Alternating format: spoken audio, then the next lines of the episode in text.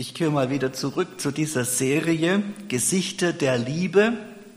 Heute ist das fünfte Gesicht der Liebe dran, nämlich die Güte, du meine Güte, ist mir so heute Morgen eingefallen.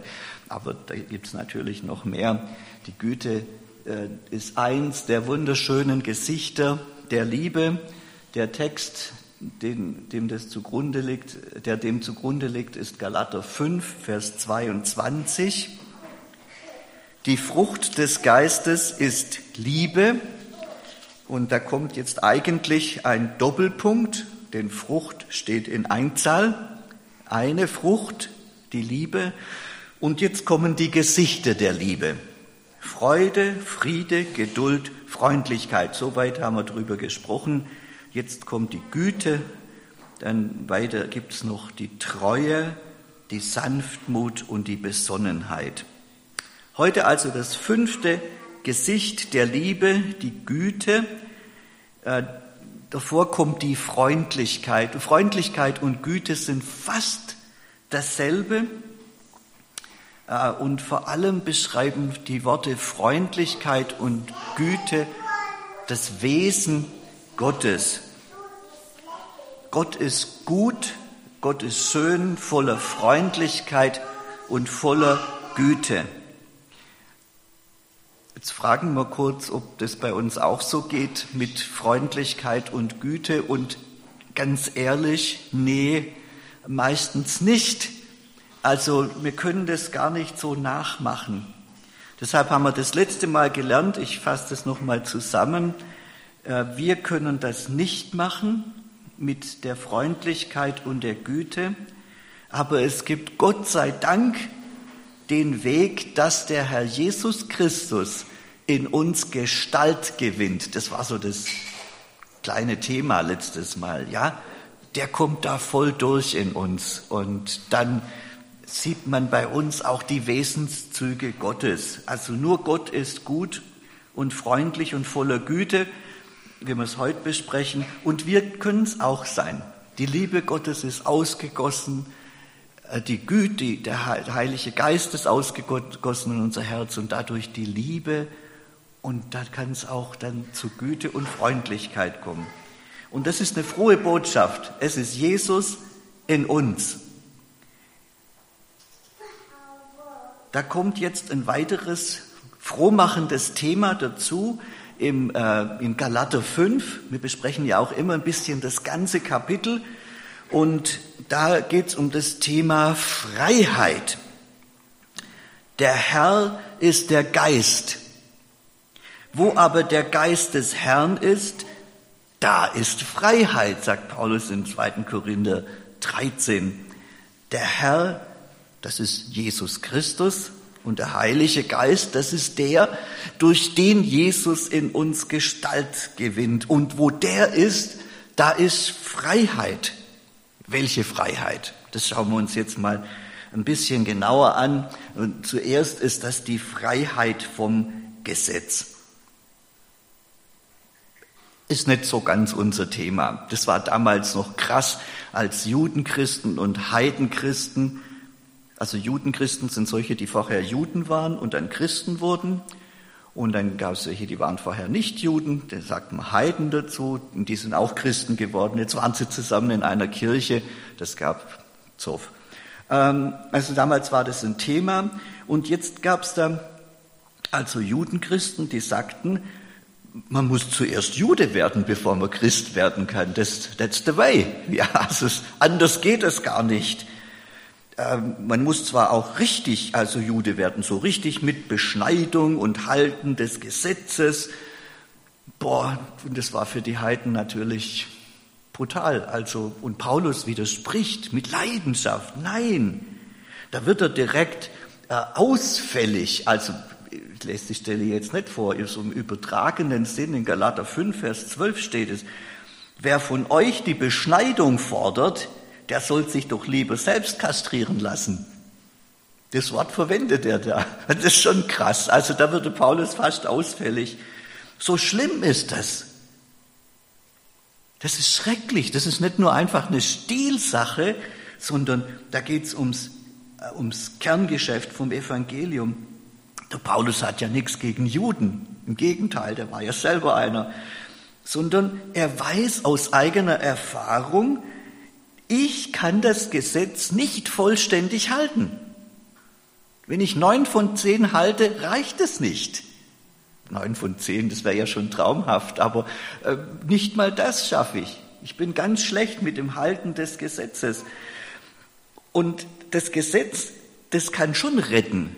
Also das Gesetz ist der Weg zum Himmel, sagt Jesus auch, wenn du es halten kannst. Kann aber niemand, also geht das Gesetz als Weg zum Himmel, als sogenannter Heilsweg nicht. Und deshalb ist das, das der Weg des Gesetzes. Oder man sagt auch Gesetzlichkeit. Das ist kein Weg der Rettung. Nicht, weil das Gesetz schlecht wäre, sondern weil wir es einfach nicht schaffen. Wir haben diesen Angriff von jüdischer Seite heute natürlich nicht mehr.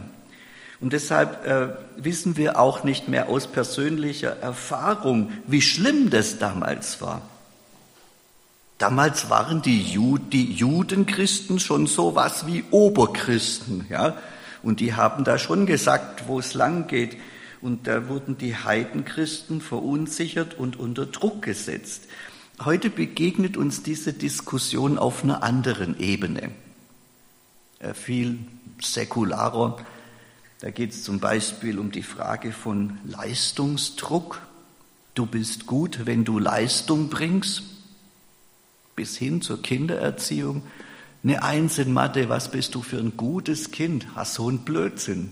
Ich habe mein Kind nicht lieb, weil es eine Eins in Mathe schreibt, aber äh, da baut sich ein Druck auf, wenn Eltern so mit Kindern umgehen. Du bist ein guter Arbeiter, das heißt, du machst Überstunden kostenlos, ja, Leistungsdruck. Und da gehört auch natürlich äh, die, das noch Freiheit von Angst dazu, religiös, gell? Manche Menschen denken, sie schaffen nie genug für Gott. Sie sind nie gut genug für Gott. Und dann, dann kriegen sie Angst, Freiheit, ja, von dieser Angst. Und dann Freiheit auch vom schlechten Gewissen weil ich nicht nur von außen her, sondern auch von innen her weiß, ich bleibe hinter diesen hohen Zielen ja endlos zurück. Dann habe ich ein schlechtes Gewissen und da gibt es jetzt diese Freiheit. Es gibt Freiheit, aber das Problem mit den frohen Botschaften ist, dass man sie auch leicht missverstehen und verdrehen kann. Also wenn eine Botschaft so richtig froh ist, wie die hier, Freiheit, dann gibt es auch welche, die das verfälschen und verdrehen. Dann wird aus dieser frohen Botschaft, die heißt, Jesus allein schafft das. Der hat, der schafft es in mir sogar, ja, mit der Freiheit und mit den guten Werken und alles und der Christus, der Gestalt in mir gewinnt. Dann ist das so eine frohe Botschaft und man kann die so verdrehen, so furchtbar verdrehen dass man dann ganz faul und gleichgültig wird, dann muss ich ja gar nichts mehr machen, wenn der Christus in mir alles macht. Plüsches Leben. Ich habe mal einen Christen gehört, ja, der sagte, also der, der hat da, äh, der war, hat im Ehebruch gelebt, der hat mit einer anderen Frau geschlafen über lange Zeit hinweg, also nicht mit seiner eigenen nur. Und der hat es ganz gechillt gesagt, ja, der Christus in mir hat da nichts anderes gemacht. Also ist es okay, ich kann ja nur, was der Christus in mir macht. Und da hat er sich ganz entspannt zurückgelehnt. Ah, das ist natürlich völlig falsch. Gell? Also so ist Freiheit nicht gemeint. Also solche Verdrehungen gibt es natürlich laufend. Bei den besten Gaben Gottes kannst du es immer blöd verdrehen. Und deshalb muss eine frohe Botschaft durch ernste Mahnungen auch geschützt werden. Äh, und die, die Warnung heißt, solange wir in diesem Fleisch, in diesem Körper, in dieser, ihr kennt euch ja, in dieser, dieses Wesen mit der Tendenz zum Schlechtes tun, solange wir da drin stecken, äh, solange gibt es einen Kampf zwischen dem Leben im Fleisch und dem Leben im Geist. wie der Paulus das ausdrückt, denn das Fleisch begehrt auf gegen den Geist und der Geist gegen das Fleisch. Die sind gegeneinander, so dass ihr nicht tut, was ihr wollt. Worin besteht denn hier die Gefahr? Die Gefahr besteht darin, dass man die Freiheit als Deckmantel der Bosheit missbraucht, sagt Petrus ohne Bild, dass man an die Freiheit vom Gesetz glaubt und dann glaubt man, ich bin ja frei vom Gesetz, ich kann machen, was ich will. Das Gesetz kann mir ja nichts mehr vorschreiben. Das ist nicht Freiheit, sagt Petrus, das ist Bosheit. Also das ist was, was Unterschiedliches. Das ist Sünde und wer Sünde tut, der ist eben nicht frei, sondern wie Jesus sagt in Johannes 8, der ist ein Sklave der Sünde der ist total unfrei. Ein bisschen genau umgekehrt, wie wir uns das heute mit der Freiheit vorstellen. Freiheit heißt, ich mache, was ich will. Und die Bibel sagt, nee, da kommt Böses dabei raus und dann bist du erst richtig unfrei. Jetzt müssen wir nämlich schauen, was heißt denn das Wort Freiheit eigentlich? Und da schauen wir uns jetzt auch das deutsche Wort Freiheit oder frei an und da verstehen wir was. Das ist ganz interessant. Äh, was ist, wie heißt ein Mensch, der frei ist?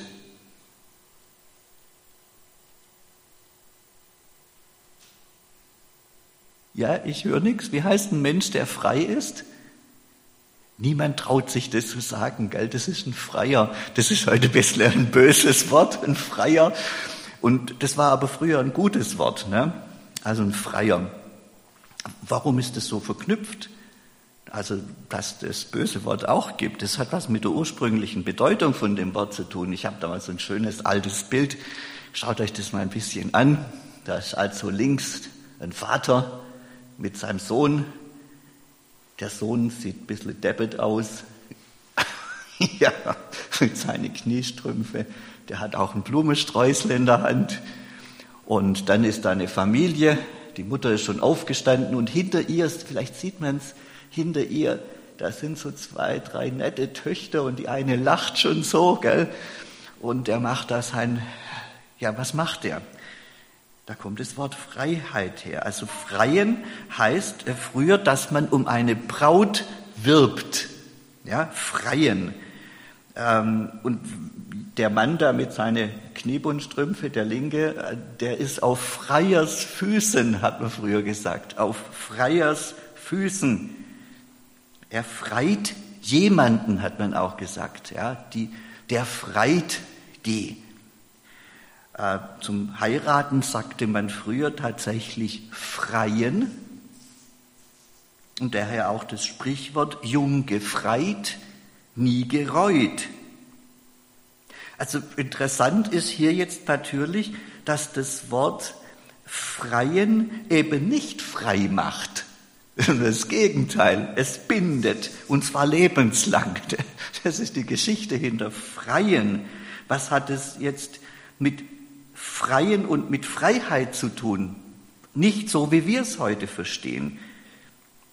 Äh, die Frage, also ein, ein Freier kann freien, weil er ein ungebundener Mann ist. Deshalb ist er ein Freier.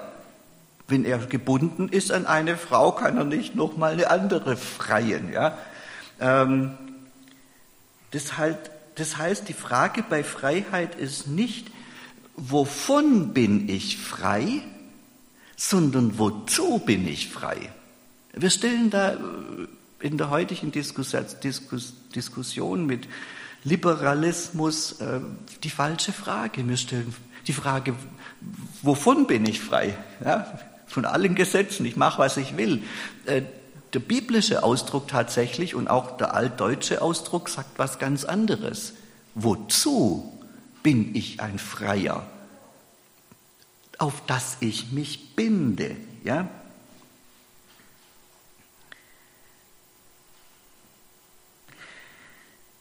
Die Antwort von Galater 5 lautet, du bist frei vom Gesetz und du bist frei für Jesus. Du bist frei vom Fleisch, also von diesem Drang, das Böse zu wollen, frei für den Geist, der dich zum Guten leitet, aber gar nie Freiheit, dass man tun und lassen kann oder auch sündigen kann, wie man will. Diese falsche Lehre wird von Paulus genauso heftig bekämpft wie die Gesetzlichkeit. Der Ausdruck Gesetzlichkeit ist heute auch falsch verstanden. Wenn jemand sich treu an die Gebote Gottes hält, dann wird ihm manchmal vorgeworfen, der wäre ja gesetzlich. Das ist falsch. Gesetzlich ist der, der meint, durchs Halten vom Gesetz kommt er in den Himmel. Das gibt immer einen Flop. Also das ist gesetzlich eigentlich. Ähm, also Paulus bekämpft diesen Weg des Gesetzes zum Himmel, aber genauso bekämpft er die falsche Lehre von der Freiheit. Er sagt, das ist eben auch alles Galater 5, da gehört es alles zusammen. Zur Freiheit hat uns Christus befreit. So steht nun fest und lasst euch nicht wieder das Joch der Knechtschaft auflegen.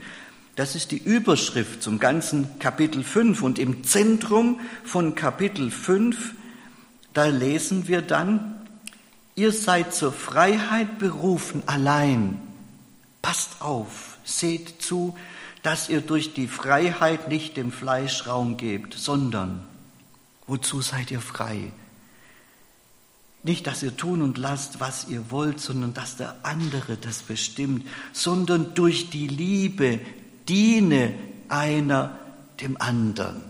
Freiheit wozu? Dass ich dem anderen in Liebe diene. Galater 5, Vers 13. Ja, worum steht es hier in Befehlen? Kann man sowas überhaupt befehlen? Das ist schon wichtig, dass das hier in Befehle steht. Ich habe hier mal ein Bild mitgebracht.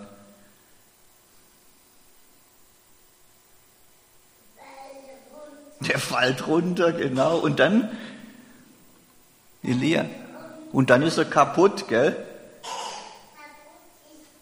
Ja, und er haut den anderen immer wieder mit rein, genau. Ja, der Leitsatz steht ja schon da. Von selbst geht alles nur kaputt. Schaut es euch an, im praktischen Leben, im persönlichen Leben, in der Politik, äh, überall von selbst geht alles nur kaputt. Die Befehlsform zeigt, dass es nötig ist und dass es da sowas wie Verantwortung gibt. Nochmal? Okay. So, jetzt kommt Verantwortung. Befehlsform zeigt, wir sind angesprochen, da ist ein Wort von Gott. Habt Acht, missbraucht die Freiheit nicht. Und das heißt, wo ein Wort ist, da ist auch eine Verantwortung. Wir müssen Gott antworten. Natürlich wollen wir Gott antworten in Gehorsam, oder? Nicht immer und nicht alle.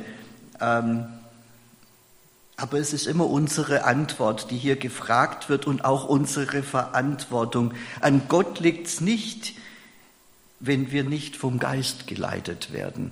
Er möchte das und er möchte, dass das nicht bei uns automatisch läuft. Automatisch geht alles nur kaputt. Er zieht uns in die Verantwortung. Wo finden wir denn diese Maßstäbe für das Leben in der neuen Freiheit?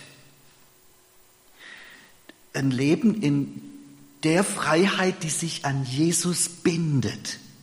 Wo kommen die Maßstäbe her? Und das kann man ganz einfach sagen. Wir finden diese Maßstäbe bei dem, an den wir uns binden. Bei Gott nämlich. Das Wesen Gottes setzt uns die Maßstäbe für unser Wesen, das ist das Schönste, zu was es dann kommen kann und auch zu unserem Handeln. Es ist ja sein Geist, der uns bewegt. Es ist ja seine Liebe, die in unsere Herzen ausgegossen ist. Es ist ja Gott selbst, der in uns Gestalt gewinnen will. Von der Freundlichkeit haben wir das letzte Mal gelernt. Das ist ein Wesenszug Gottes und deshalb auch unsere Verantwortung. Genauso ist auch mit der Güte. Tatsächlich, wenn man schaut, äh, das sind Synonyme, das heißt Worte, die das Gleiche ausdrücken. Und wenn man schaut, was im Hebräischen dahinter steht, es ist immer dasselbe Wort. Wir haben das letztes Mal gehabt, dieses Tob. Gut, schön, freundlich, gütig, ist alles eins. Ähm, aber sie unterscheiden sich auch ein bisschen, sonst hätte Paulus hier ja einfach nur Worthülsen verwendet. Also ist schon noch ein Unterschied zwischen Freundlichkeit und Güte. Kommen wir, kommen wir gleich drauf. Zuerst schauen wir uns wie immer auch mal noch die falschen Fratzen an. Wir haben ja das Gesicht der Güte, ja, fünftes Gesicht der Liebe heißt Güte. Und auch davon gibt es falsche Fratzen. Äh, ich stelle die euch jetzt vor. Das ist Annette. Ah, das ist Jovial, das ist ein italienischer Männervorname. Und Passi, den gibt es ja selten, aber es gibt ihn.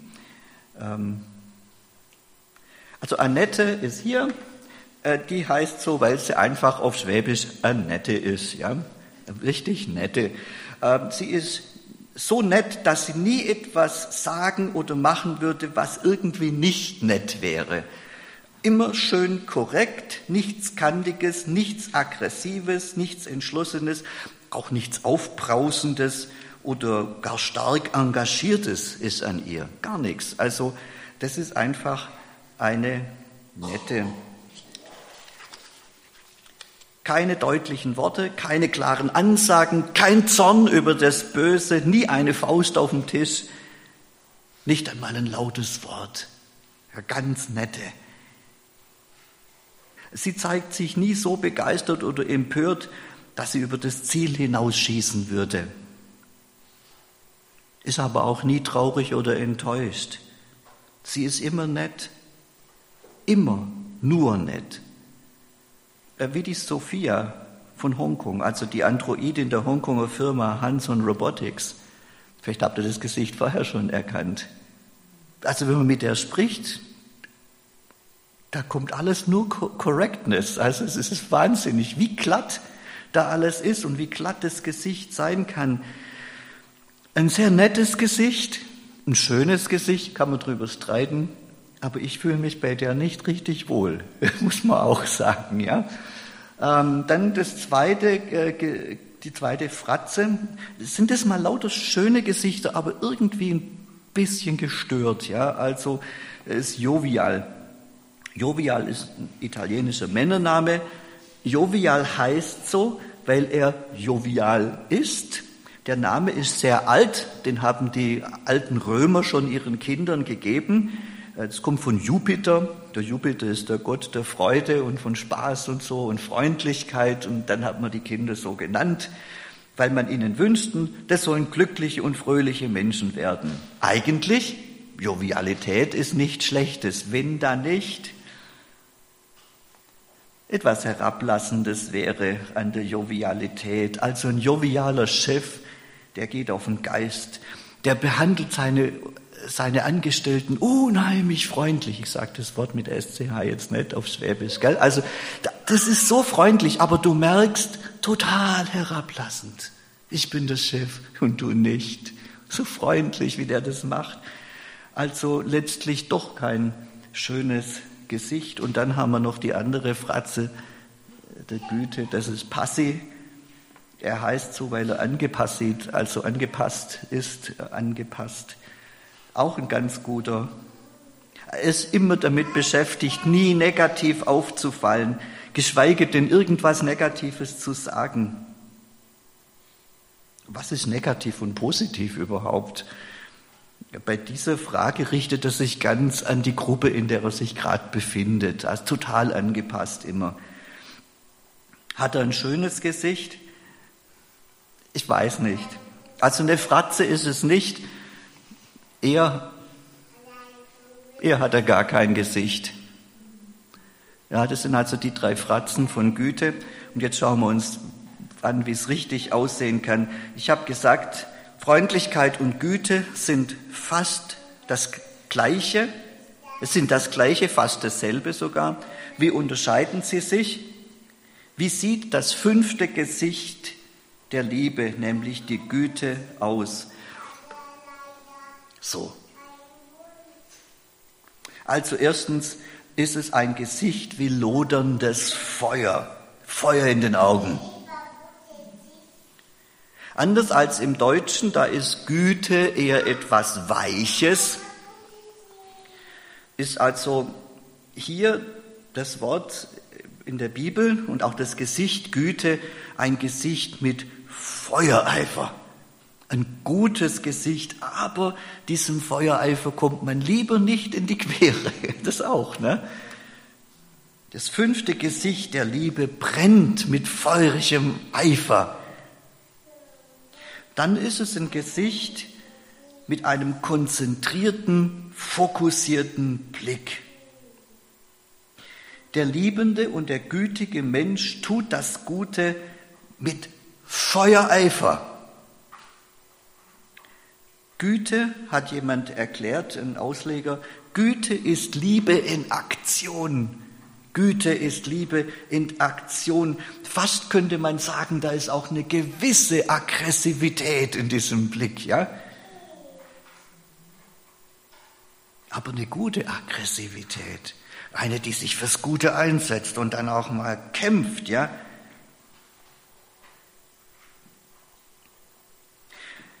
Im Gegensatz zu dem, was man bei dem Wort Freundlichkeit gesehen hat, haben wir hier eine aggressive, positive Kraft, die was angreift.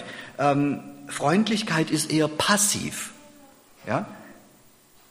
Und dann ist das äh, Gesicht der Güte das Gesicht eines strengen Vaters. Ich verwende hier mit Absicht die männliche Form, äh, Freundlichkeit beschreibt eher das Gesicht einer Mutter, Güte das eines strengen Vaters und deshalb verwendet Paulus auch beide, ne? Freundlichkeit, Güte, damit beide da sind. Beide Gesichter sind gut, jedes auf seine Weise. Beide sind voller Liebe, jedes auf seine Weise. Güte ist das Gesicht mit der väterlichen Strenge.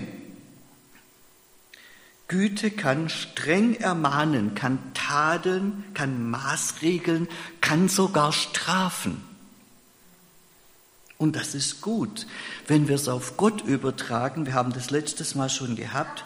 Gott will, dass seine Kinder gut sind und da wird sein Blick aus lauter Liebe sehr streng manchmal. Also der mutet seinen Kindern manchmal auch sowas wie Leid zu, damit sie gut werden.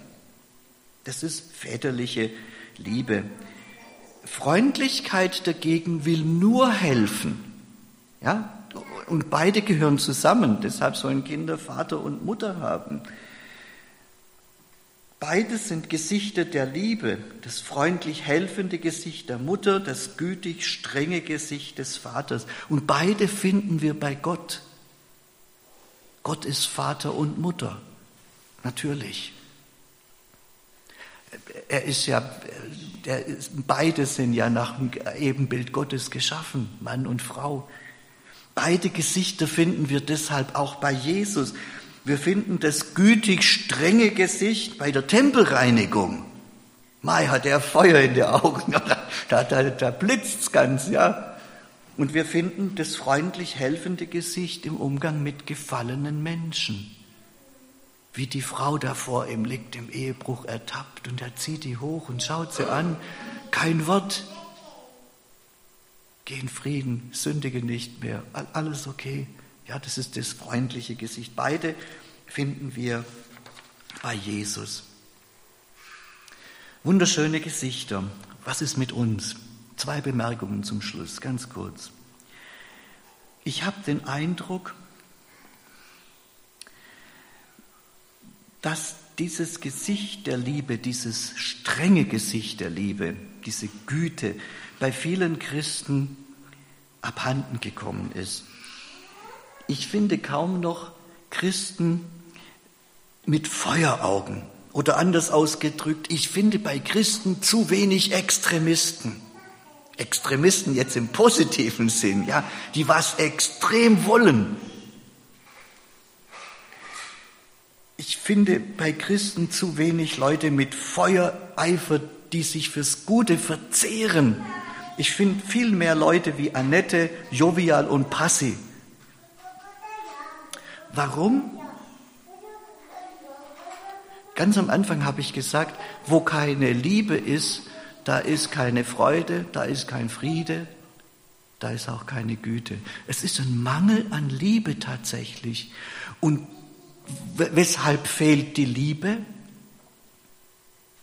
Das ist eine Frucht vom Heiligen Geist, weil der Heilige Geist fehlt. Weil ganze Gemeinden sich als Gemeinden und auch Christen sich persönlich so wenig vom Geist Gottes kontrollieren lassen. Deshalb fehlt auch diese Güte, dieses strenge Gesicht der Liebe. Es fehlt uns weitgehend ich packe mich da jetzt auch bei der eigenen Nase, ja, muss ich auch sagen. Es fehlt uns das Hinhören auf den Heiligen Geist, dass man seine Leitung gar nicht wahrnehmen kann. Oder dass man sich, anders ausgedrückt, von ihm auch gar nicht kontrollieren lassen kann. Oder wie es der Paulus ausdrückt, dass man gar nicht von ihm erfüllt ist.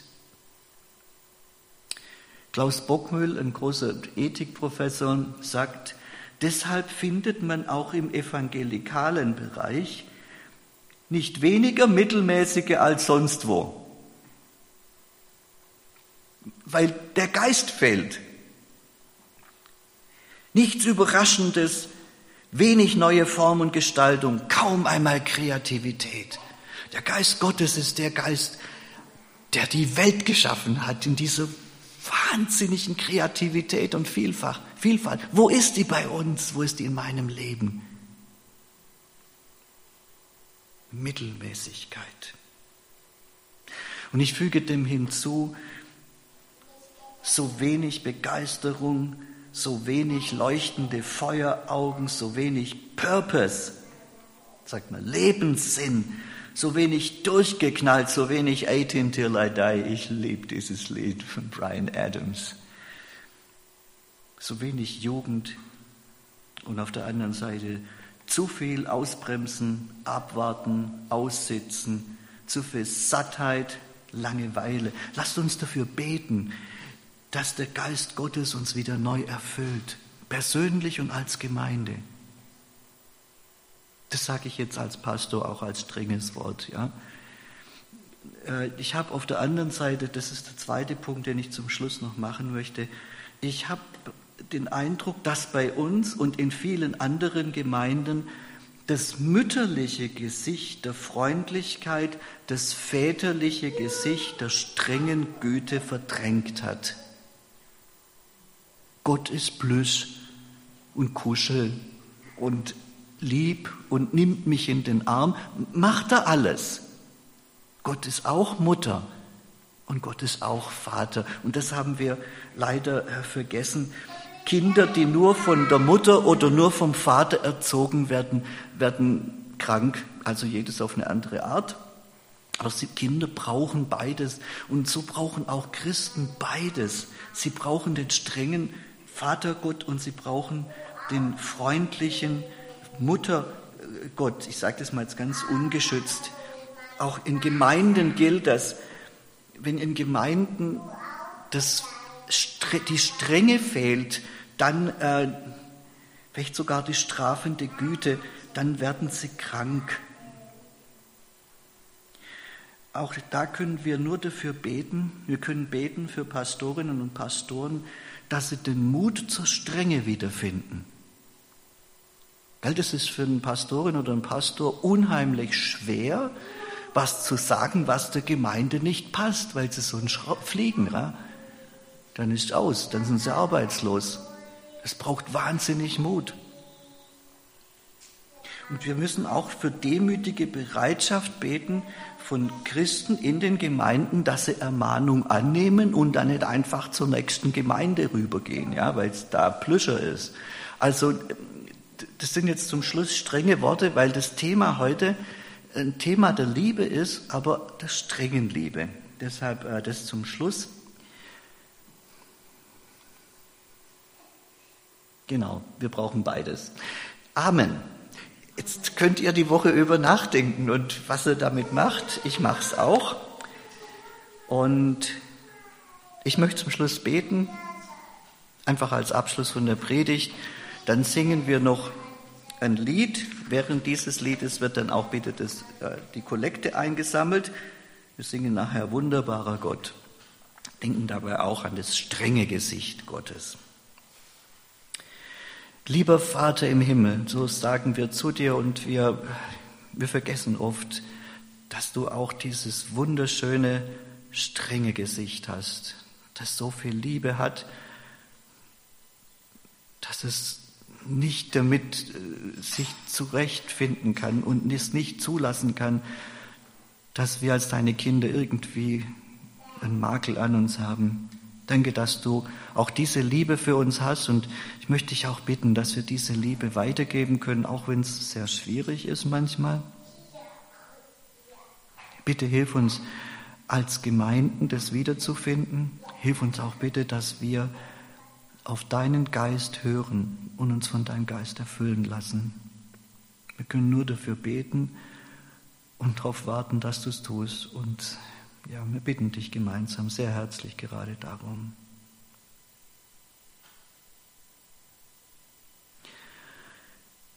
Amen.